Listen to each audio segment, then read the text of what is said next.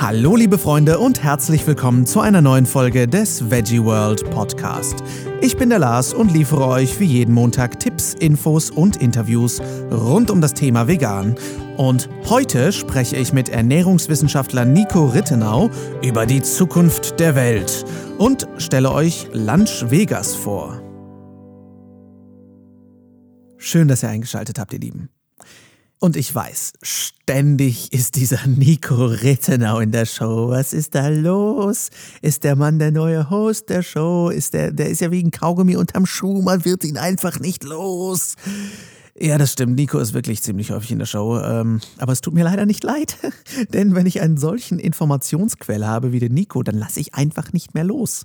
Ja, ich bin da ganz Terrier. Also insofern werdet ihr ihn da auch heute nicht das letzte Mal im Podcast gehört haben. Der kommt wieder wie ein Power Ranger Bösewicht. Und äh, da ich mit Nico in Düsseldorf nach unserem Gespräch über Kohlenhydrate noch ins Plaudern gekommen bin und er irgendwann so meinte, äh, hey, sollen wir das nicht aufnehmen? Äh, by the way, danke Nico, dass du äh, meinen Job für mich übernimmst, weil ich jetzt verpeilt. Da, ähm, naja, haben wir die Möglichkeit genutzt, um dieses spannende Thema mit euch zu teilen, was heute hier Thema ist. Aber was ist denn das Thema? Es geht um die Zukunft, genauer gesagt um die zukünftige Ernährung der Welt und welche Rolle Kulturfleisch dabei spielen kann. Kulturfleisch habt ihr vielleicht schon mal gehört, denn in unserer zehnten Folge habe ich mit Regisseur Marc Pirschel darüber geredet, aber heute gehen wir etwas mehr in die Tiefe, weil die Thematik meiner Meinung nach sehr, sehr wichtig ist und bedenkenswert. Danach geht es natürlich weiter mit unserer Start-up-Serie und einem sehr interessanten Konzept, bleibt also gerne dran. Jetzt aber erstmal viel Spaß beim Interview. Wir sind hier mal wieder mit Nico Rittenau, mal wieder. Sorry. Und äh, du bist ja schon fast Stammgast hier. Und wir sprechen heute über sehr spannende Themen, nämlich über die Entwicklung des Veganismus und die Entwicklung der Welternährung, also keine kleinen Themen. Und zwar ist der Anlass, dass wir beide letztens The End of Meat gesehen haben, die neue Dokumentation von Marc Pirschel.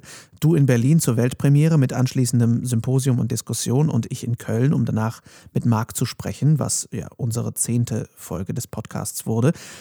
Eines der Kernthemen in der Dokumentation ist Cultured Meat, also Kulturfleisch, also Zuchtfleisch aus der Petrischale und wie sich das Ganze auf die Ernährung auswirken mag.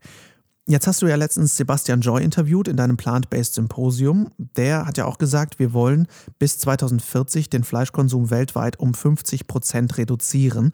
Und zwar nicht nur über den Veganismus, sondern über den Konsum aller Menschen. Wie siehst du da die Lage, bevor wir gleich auf das Culture wie siehst du da die Lage, bevor wir gleich spezifisch auf das Kulturfleisch zu sprechen kommen? Wie siehst du die Entwicklung, wie sie gerade ist und wie sie vielleicht noch besser werden könnte? Ja, also als allererstes liebe Grüße an Marc Birschel, der wirklich einen phänomenalen Film rausgebracht hat und eine phänomenale Konferenz dann auch äh, gemacht hat, wo ich sehr, sehr, sehr viel auch lernen durfte. Unter anderem auch von äh, Richard David Brecht, der da echt mir auch nochmal ein ganzes Stück weit die Augen geöffnet hat. Von daher auch liebe Grüße an Richard David Brecht, der das auch wirklich gute Arbeit leistet.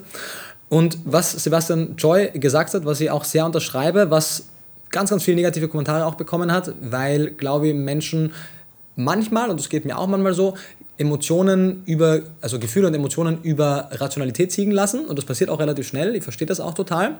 Und natürlich klingt das seltsam, wenn man plötzlich sagt, der Veganismus ist keine Lösung. So. Weil da muss man überlegen, warum. Und kann hier nur Richard David Brecht äh, zitieren. Ich hoffe, dass ich ihn wortwörtlich korrekt zitiere. äh, der das nämlich bei, bei der Konferenz gesagt hat und das fand ich so krass und auch am Anfang hat das bei mir sehr viel Widerstand ausgelöst, aber dann habe ich darüber nachgedacht und hab, bin der Meinung, dass das sehr wahr ist.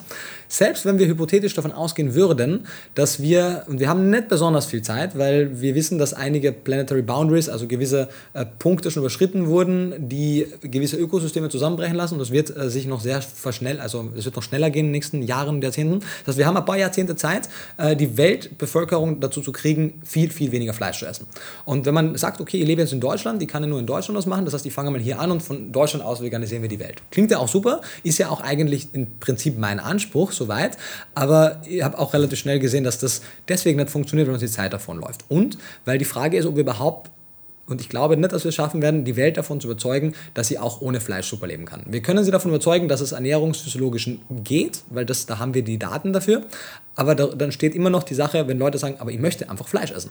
Auch wenn ich das ablehne und das wirklich absurd finde, dass man nur für einen Gaumenkitzel irgendwie Lebewesen umbringt und seine eigene Gesundheit gefährdet und die des Planeten, gibt es viele Menschen, die das so sagen. Und da muss man sagen, da können wir auch jetzt wenig machen, weil, und da kommen wir zurück zu Richard David Brechts, wenn wir davon ausgehen könnten, dass wir ganz Deutschland veganisieren in den nächsten zehn Jahren, ist Deutschland immer noch ein sehr kleiner Teil der Welt und relativ irrelevant für China, für Indien, für Teile auf der Welt, wo jetzt gerade der Fleischkonsum steigt. Also während er bei uns marginal fällt, steigt er in anderen Ländern. Und wenn wir uns angucken, 2016, ich hoffe, das ist jetzt inkorrekt, ich glaube 2016 war das erste Jahr, dass der Deutsche weniger Fleisch konsumiert hat. Und man braucht wenige 100 Gramm.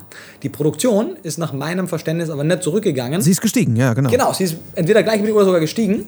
Ja. Ähm, weil was passiert? Naja, wir haben ja dankbare Abnehmer oder die Fleischproduzenten haben dankbare Abnehmer für Fleisch überall auf der Welt. Und das heißt, was wir machen, wir, verla wir, wir verlagern das Problem und sagen, hey cool, in meinem direkten Umfeld sind jetzt alle vegan, damit habe ich ja gewonnen. Wir vergessen aber, dass die Welt draußen noch anders denkt. Und von daher, Bewegung in Indien, in China, wo gerade so viel Aufwind für Fleisch ist, da können wir, glaube ich, sehr wenig von hier aus machen. Und von daher, und da kommen wir dann ja auch jetzt dann gleich zu sprechen, ist die Frage, was können wir machen? Und der schönste Weg wäre weiterhin zu sagen, wir, wir, glauben daran, dass wir das schaffen und wir machen weiter veganen Aktivismus und das wird super. Und wenn wir nur hart genug 24 Stunden am Tag arbeiten, sieben Tage die Woche, 365 Tage im Jahr, dann kriegen wir die Welt dazu hin. Wenn man aber einen ehrlichen Blick in den Spiegel wirft, wird man merken, dass das nicht klappen wird. Das heißt, man muss sich Alternativen überlegen, die vielleicht nicht so schön sind, weil mir wäre es auch am liebsten, wenn ich nicht über Cultured Meat nachdenken müsste, sondern wir alle einfach äh, Brokkoli und Kohlrabi und Vollkornreis essen würden.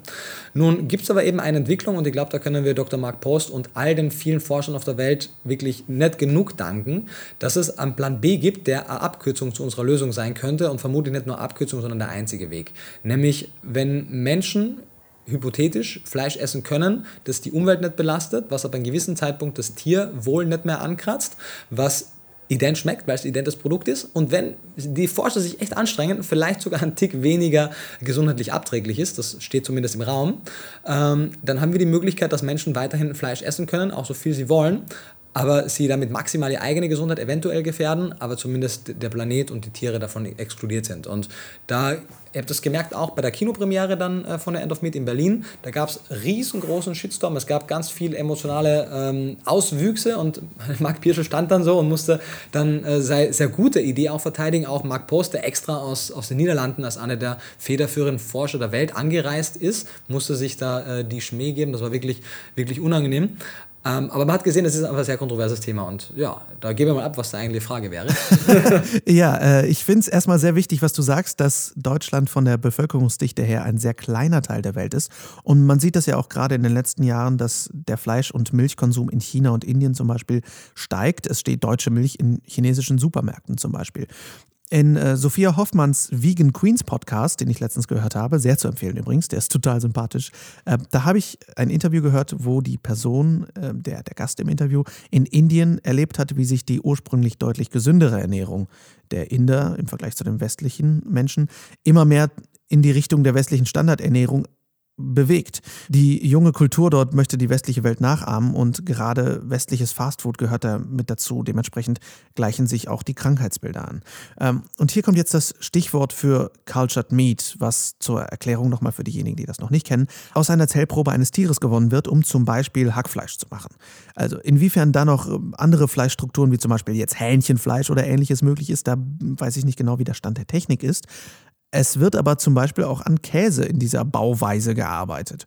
Und das könnte jetzt die Zukunft des Fleischmarktes sein. Denn ähm, die Entwicklung ist ja rasant. Der erste Kulturfleischburger hat 250.000 Dollar gekostet, ja, ein Burger Patty. Und jetzt ist der Stand schon bei 10 Dollar, das Burger Patty. Wie siehst du da die Entwicklung, wenn der Preis erstmal auf den Preis von herkömmlichem Fleisch fällt. Also das hat, haben die gezeigt, wenn wir an die ersten Computer denken, was hat der erste Computer gekostet, was kosten die heute? Wir sehen also, dass die Preise sehr stark fallen, sobald die Technologie mitreifen äh, kann.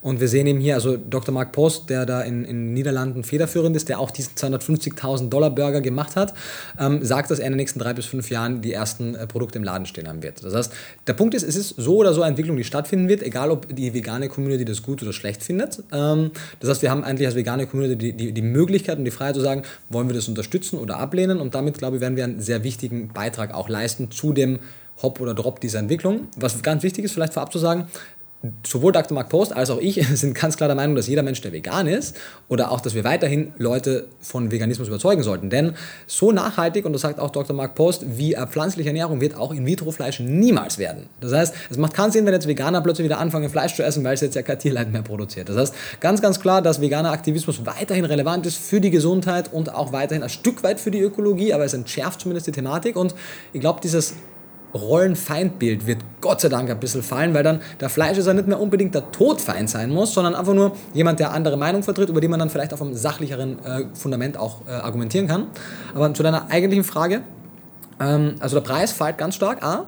Die äh, Animal Welfare Attention wird auch immer, immer größer, weil zum Beispiel am Anfang wurde da auch noch ähm, Serum verwendet, zusätzlich zu der Stammzelle. Das kann mittlerweile auch weggelassen werden von einigen Firmen. Generell wird auch, wenn das Symposium, das Planet Symposium relauncht, wird auch Dr. Mark Post dort ein äh, Video haben. Das heißt, der kann dann sicherlich nochmal viel, viel mehr sagen.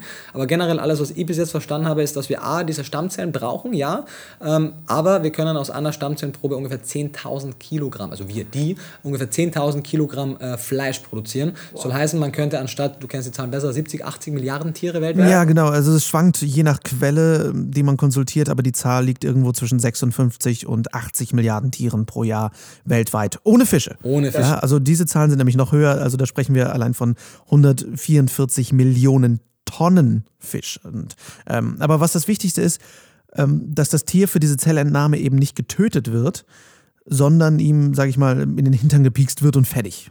Also ob tierrechtlich das da alles erste Sahne ist, ist natürlich weiterhin fragwürdig, aber das Tier wird wohl bei 200 Tieren weltweit einen deutlich höheren Lebensstandard haben als das bisher der Fall ist. Also es wird den Werbebildern, die die breite Masse an Konsumenten sich jetzt so vorstellt, auf jeden Fall ein ganzes Stück näher kommen. Genau, also Dr. Mark Post sagt, 200 äh, Rinder könnten die Weltbevölkerung äh, ernähren. Das ist ein Wahnsinn. Wie du sagst, diese 200 Rinder, natürlich, verstehe mich falsch. Ich bin grundsätzlich auch der Meinung, dass nicht größere Käfige die, die Zukunft sein sollen, sondern leere Käfige, ohne Frage.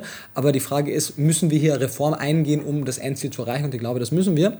Und die können ja, also diese 200 Rinder weltweit aufgeteilt, können ja unglaublich äh, schönes Leben haben. Und dann natürlich, hier muss auch die vegane Community und alle Tierrechtler auch dahinter sein, dass genau das passiert. Weil natürlich die Forschung wird aber einen gewissen Punkt einfach kapitalistisch. Das heißt, da muss natürlich von außen die Augen drauf sein, dass es diesen Rindern auch gut geht. Und man könnte das natürlich auch mit menschlichen Stammzellen machen. Ja? Die wüssten das dann ganz freiwillig zu machen. Das wird aber wahrscheinlich nicht angenommen werden. Von daher müssen wir bei den Tieren bleiben. Und es ist auch nicht auszuschließen, dass wenn die Forschung weiter vorangeht, dass wir irgendwann auch wirklich gar keine Kuh mehr brauchen. Also sagt Dr. Mark Post auch, das können wir jetzt schon machen, müsste den Organismus aber gentechnisch verändern. Vielleicht kann man es auch irgendwann ohne, weil natürlich wollen wir hier keine Gentechnik drin haben. Und man kann zum einen also das Tierleid extrem reduzieren von 70 Milliarden auf 200, die auch nicht leiden müssen per se. Ähm, man kann die Gesundheit im Prinzip vielleicht bessern, indem man die Fettsäurespektren ein bisschen verbessert. Die Ökologie, und das ist einfach der Punkt, wo uns die meiste Zeit davon rennt. Absolut. Ähm, und zukünftig wird eben auch, also man kann dann ohne Serum hoffentlich arbeiten, es wird günstiger werden, es wird verfügbarer werden. Und deswegen bin ich, auch wenn es mir immer noch schwerfällt zu sagen, dass ich das gut finde, weil ich es weiterhin nicht gut finde. Ich finde immer noch gut, dass Menschen einfach verstehen, dass sie kein Fleisch brauchen, aber an, im Angesicht der, der, der Realität äh, halte ich das für sehr unterstützenswerte Bewegung und würde jeden Menschen, der ihm das am Anfang komisch aufstoßt, verstehe auch, es hat so ein bisschen einen Frankenstein-Charakter, äh, versuchen nochmal mitzugeben, dass man wirklich in sich geht, sich das wirklich mhm. die Emotion rausnimmt, rational durchdekliniert und dann überlegt, ob man es wirklich noch ablehnt. So, ich respektiere jeden, äh, der das ablehnt, aus welchen Gründen immer, aber ich würde nochmal über einen zweiten Gedankengang äh, bitten. ja, definitiv. Ich denke auch, dass das kein Schwarz-Weiß-Thema ist. Es ist sehr komplex, es gibt viele Graustufen und wir befinden uns da schon in einer sehr herausfordernden Zeit, weil es eben nicht mehr ausreicht, sich einfach kurz eine Meinung zu bilden, sondern wir haben da so knifflige Fragen vor uns, die sich wirklich lohnen, mal von verschiedenen Seiten zu beleuchten. Ich meine, der Veganismus nimmt jetzt erst seit 2010 so richtig Fahrt auf und wir haben in nicht mal einem Jahrzehnt so viel erreicht. Ich meine, von ca. 80.000 vegan lebenden Menschen im Jahr 2008 auf 1,3 Millionen in Deutschland. Das ist schon enorm. Aber wie Sebastian Joy gesagt hat, das ist ein Tropfen auf dem heißen Stein. Wir werden mit den Veganern nicht den Weltkonsum verändern so sehr wir es auch versuchen, sondern mit den Flexitariern, die weniger Fleisch essen. Und wenn dieses Fleisch dann aus einer besseren, nachhaltigeren Quelle kommen kann, dann ist das immer noch nicht optimal, aber eben deutlich besser. Ähnlich ist die Diskussion über große Firmen wie zum Beispiel Rügenwalder und Co., die angefangen haben, sehr erfolgreich vegane und vegetarische Produkte auf den Markt zu bringen. Ist das optimal? Nee, aber es ist eine Veränderung und es ist ein großer Schritt in der Entwicklung. Ich denke, wir können da noch keine perfekten Ergebnisse erwarten und da ist das Kulturfleisch eine sehr ähm, interessante Figur, die da auf die Bühne der Welt getreten ist. Ja, und auch keine Antibiotika, die wir brauchen. Also es wird ja auch oft gesagt, da braucht man sicher viel Antibiotika. Nee, Dr. Mark Bost sagt ganz klar, du brauchst keine Antibiotika dafür. Du hast natürlich auch sonst keine ungewollten Begleitstoffe, die du sonst in der klassischen Tierhaltung hast. Und was mir persönlich auch eigentlich den letzten wichtigen Aber-Punkt weggenommen hat, der Gedanke ist natürlich schon absurd. Ich meine, Massentierhaltung ist weit weg von der Natur, gar keine Frage, aber natürlich stelle ich mir das sehr seltsam vor, dass plötzlich äh, Forscher in Petrischalen äh, das Essen der Welt produzieren. Aber so wird es auch nicht aussehen. Also es gibt natürlich noch keine konkrete Lösung, wie es genau aussehen wird, aber es gibt zumindest sehr gute Ansätze. Man kann mit diesem Cultured Meat oder auch dann später gewisse Hefebakterien können auch Casein produzieren. Also wir haben auch die Möglichkeit, hoffentlich zukünftig Milch, Eier, andere Produkte so herzustellen. Man kann die Produktion dann plötzlich wieder ins, in die Küche verlagern der Leute. Man kann sich sein eigenes Cultured Meat zu Hause machen oder zumindest im kleinen Rahmen in der, in der Genossenschaft, in der Gemeinschaft, in der Nachbarschaft. Und dann hat man plötzlich aus meiner Sicht sogar wesentlich mehr Autonomie wieder und mehr Einfluss auf das Essen. Und ich glaube, man wird sogar ein Stück weit wieder näher an die Lebensmittel herangeführt. Wie gesagt, schön wäre es natürlich, wenn wir es alle nicht brauchen, aber, und ich wäre es auch definitiv, also natürlich wäre es aber an einem gewissen Punkt einmal mir angucken und dann mal auch probieren, aber ich werde deswegen trotzdem äh, plötzlich wieder Mischköstler. ja, ich denke, ähm, das ist auch einer der Hauptpunkte, dass der gesundheitliche Faktor immer noch der gleiche ist. Ähnlicher. Äh, der ähnliche. Und äh, bei Tierrechten ist das ja ähnlich. Ich glaube nicht, dass viele Veganer zurückgehen und wieder Fleisch essen. Ich persönlich strebe auch weiter nach einer rein veganen Welt. Ähm, aber klar, wenn es den Spielraum gibt, dass dieses Fleisch gesünder sein kann, dann ist das schön, aber Milch bleibt zum Beispiel auch immer noch Milch. Ja. Du hast Galaktose, Casein, Laktose, äh, Cholesterin, gesättigte Fette. Da kann man sicherlich optimieren. Man weiß es ja auch zum Beispiel, wenn du eine Kuh besser fütterst mit viel Gras und ähnliches, dann wird auch sowohl im Fleisch als auch in der Milch das Fettsäurespektrum schon besser. Und das kann man sicherlich auch äh, so machen, aber es wird auf jeden Fall nie Ballaststoffe haben und nie sekundäre Pflanzenstoffe und so Sachen, ja. auf jeden Fall. Ähm, ja, es ist auf jeden Fall eine spannende Entwicklung. Vielen Dank für deine Perspektive. Wir behalten das Thema weiter im Auge und äh, wenn es da Neuigkeiten gibt, dann sagen wir es auf jeden Fall weiter. Und äh, dir, lieber Nico, erstmal vielen, vielen Dank für dieses Interview. Mal wieder. Sehr gerne und unbedingt äh, Mark Pierschers End of Meat angucken oh, und ja. sich eine eigene Meinung machen. Und es gibt auch ein ähm, Cultured Meat Congress jedes Jahr in den Niederlanden. Oh. Wo, der war dieses Jahr gerade erst, aber nächstes Jahr bin ich auf jeden Fall auch dabei. Und ich glaube, für jeden, der sich dafür interessiert, kann man einfach mal hingehen und die weltweite Forschung und die Forscher live erleben. Tja, definitiv kein einfaches Thema. Aber dennoch denke ich, dass es wichtig ist, über schwierige Fragen zu diskutieren und verschiedene Blickwinkel auszuleuchten, denn nur so können wir auch was lernen und irgendwie weiterkommen. Meine erste Reaktion auf das Kulturfleisch war definitiv Ablehnung, aber wie Nico so schön sagt, die Logik muss manchmal die Emotionen ein bisschen niederringen. Äh, dann kommen wir auch weiter. Wenn es weitere, nicht unbedingt einfache Themen gibt, die ihr gerne mal im Podcast besprochen haben möchtet, zögert nicht und schreibt uns gerne. Dann hole ich mir einen kompetenten Gast in die Sendung und äh, wir diskutieren fleißig drauf los.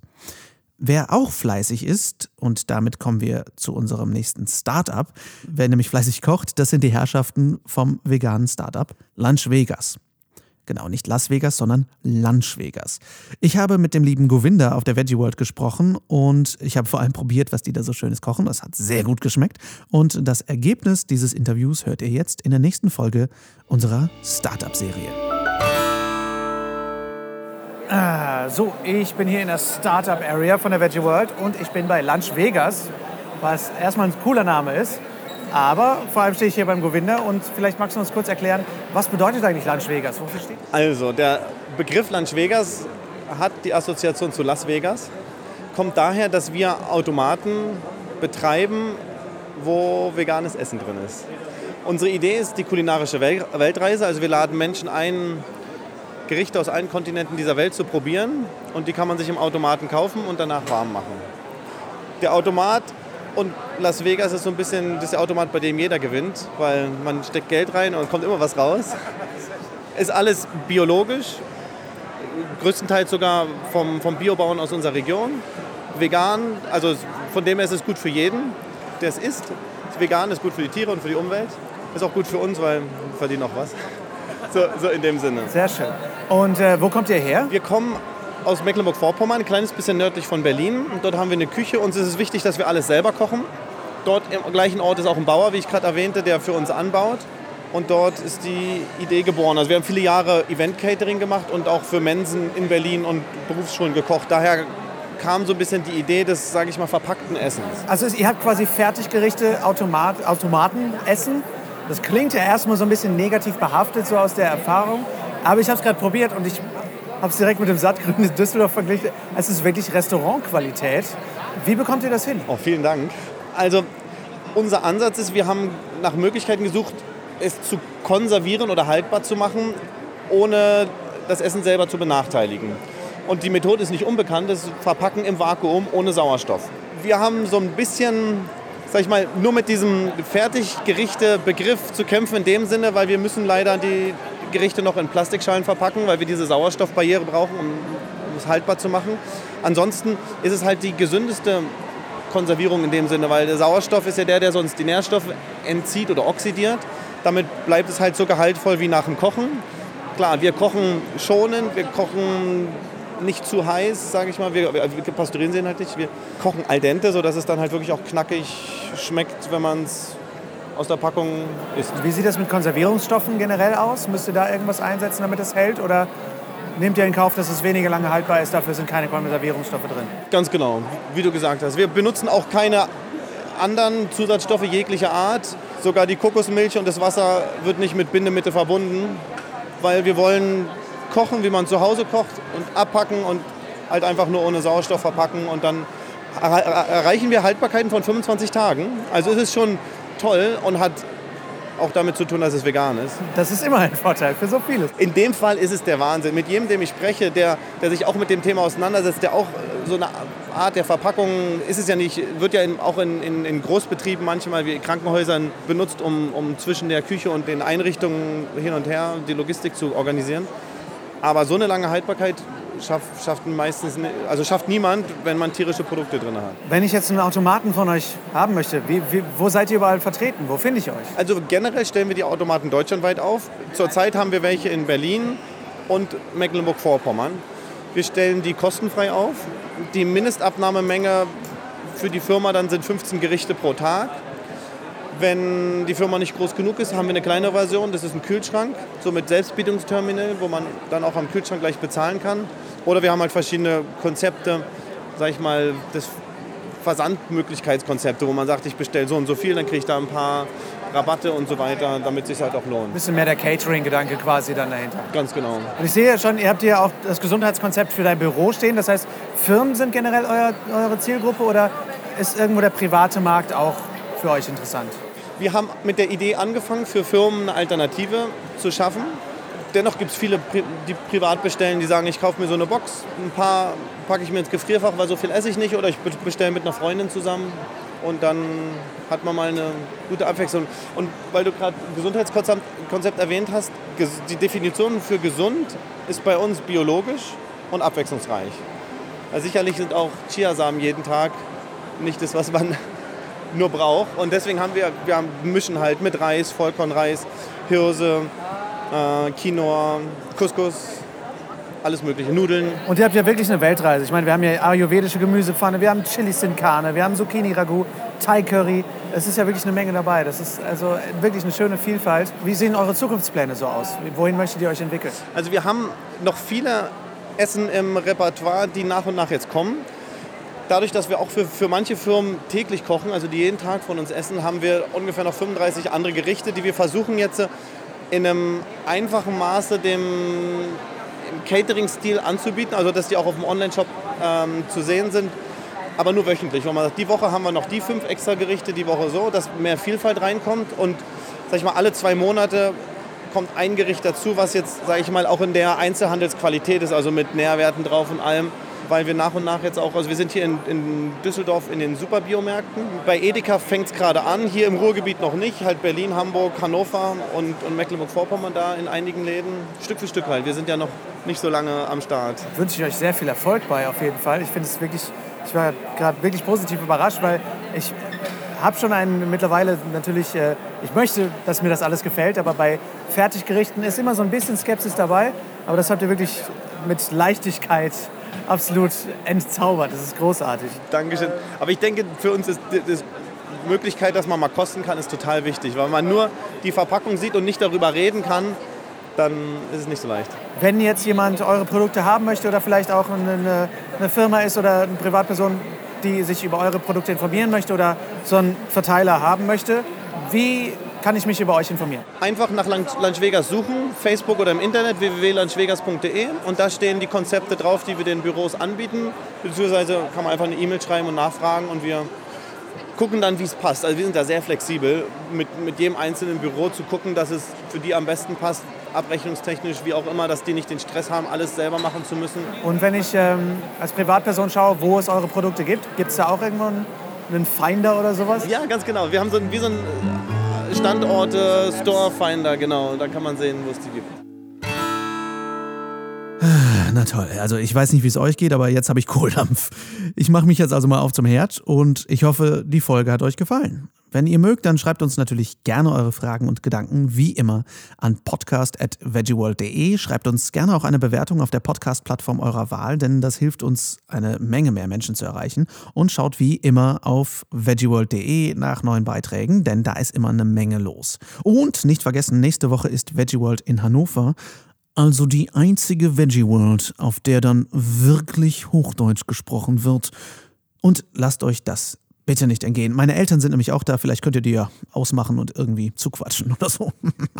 ähm, das machen die nämlich oft genug mit mir. Äh, nächste Woche spreche ich dann mit Vera Oswald von ProVeg darüber, wie sich der ehemalige Webu jetzt als ProVeg weiterentwickelt und welche Projekte sie verfolgen. Und ich stelle euch den vielleicht fairsten Kaffee der Welt vor. Bis dahin wünsche ich euch eine schöne Woche, genießt den Herbst und ciao, ciao.